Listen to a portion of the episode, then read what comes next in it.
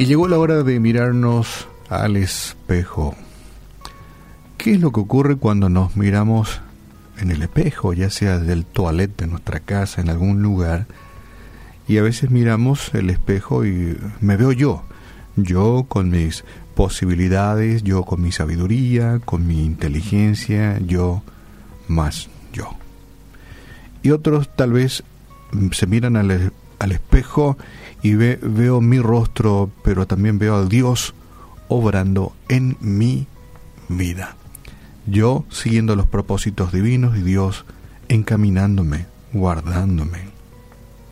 Dos formas de ver una situación, una misma situación, la misma, que es la vida.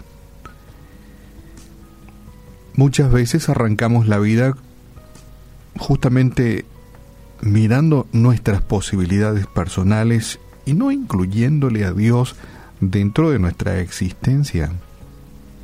Estaba leyendo el testimonio de un atleta que justamente esta era su situación.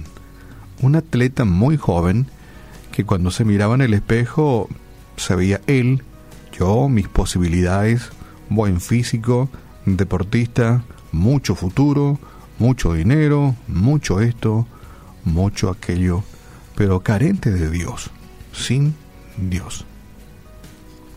Este, este, este atleta ya maduro contaba de sus inicios en el deporte y decía, yo tenía 15 años cuando me puse a jugar baloncesto. Y en, en 18 meses formaba parte del equipo más importante de mi, de mi país. Esto ocurrió en Alemania. Hasta mis 20 años, allá por 1988, no dejé de progresar. Eh, la prensa andaba detrás de mí, los empresarios también, queriendo contar y llevarme a sus equipos de baloncesto. Me iba muy bien. Un hermoso porvenir se perfilaba ante mí. Y aquí le pongo un punto y aparte, porque quería compartir contigo un texto muy interesante de Mateo capítulo 16 y el verso 26 donde dice que ¿qué aprovechará al hombre si ganare todo el mundo y perdiere su alma? Es una pregunta muy interesante que, que cuando lo leemos lo mínimo que puede suceder en nosotros o debería de suceder es una interesante reflexión de nuestra vida, como mirándonos al espejo y diciéndonos, eh, ¿de qué me sirve que gane todo este mundo? Me lo lleve todo por delante como una topadora y perdiere mi alma o perdiere mi comunión con Dios, ¿de qué me sirve? Y es lo que dice Mateo 16, 26. ¿Qué aprovechará el hombre si ganare todo el mundo y perdiere su alma? ¿O qué recompensa dará el hombre por su alma? Y sigue contando este deportista, esta es la parte así tenebrosa de su vida, dice que en 1989, un año después nada más, todo cambió. Sí, todo cambió. Cuando pasé por cuatro intervenciones quirúrgicas y tres más en los años siguientes. Nadie tiene en cuenta que podría lesionarse gravemente en, en, el desarrollo de su actividad deportiva. Y esto es lo que le sucedió cuatro intervenciones quirúrgicas y otras más. Y, surge este, la reflexión del deportista. De repente nadie se interesó más por mí. Estaba fuera, fuera de las canchas. Estaba fuera y empecé a pensar qué valía yo fuera de mis resultados deportivos. Ya nadie me hacía caso ya a nadie le interesaba. Yo, postrado después de mis intervenciones quirúrgicas, y me preguntaba cuál era el sentido de mi vida fuera del deporte. Realmente, fuera de las canchas, ya a nadie prácticamente le importaba. Forzosamente debía haber algo fuera del, del baloncesto. Ya no podía seguir jugando en el mismo ritmo. Al buscar una respuesta me interesé por Dios y por Jesucristo. Buscando y buscando la motivación de mi vida, un día conocí a Jesucristo.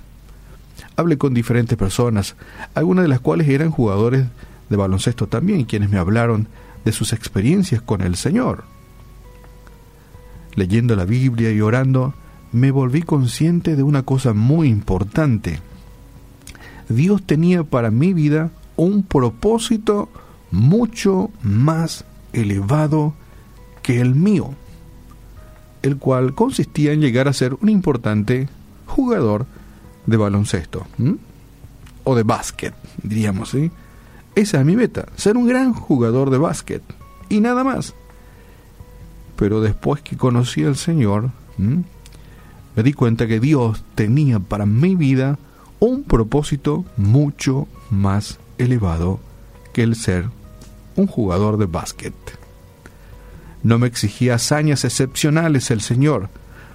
Lo que deseaba es que confiara mi vida en sus manos, que depositara mi vida en sus manos. Eso me pedía el Señor, confianza y fe en Él y no precisamente grandes hazañas en los cuadriláteros eh, deportivos. ¿De qué me servía alcanzar todos mis objetivos deportivos si al mismo tiempo me hallaba con las manos vacías? Una reflexión interesante del deportista. ¿De qué me servía alcanzar todos mis objetivos deportivos si al mismo tiempo me encontraba vacío? Agradezco a Dios el haberme enseñado a tener confianza en Él, dice. Esta es la más grande victoria de mi vida.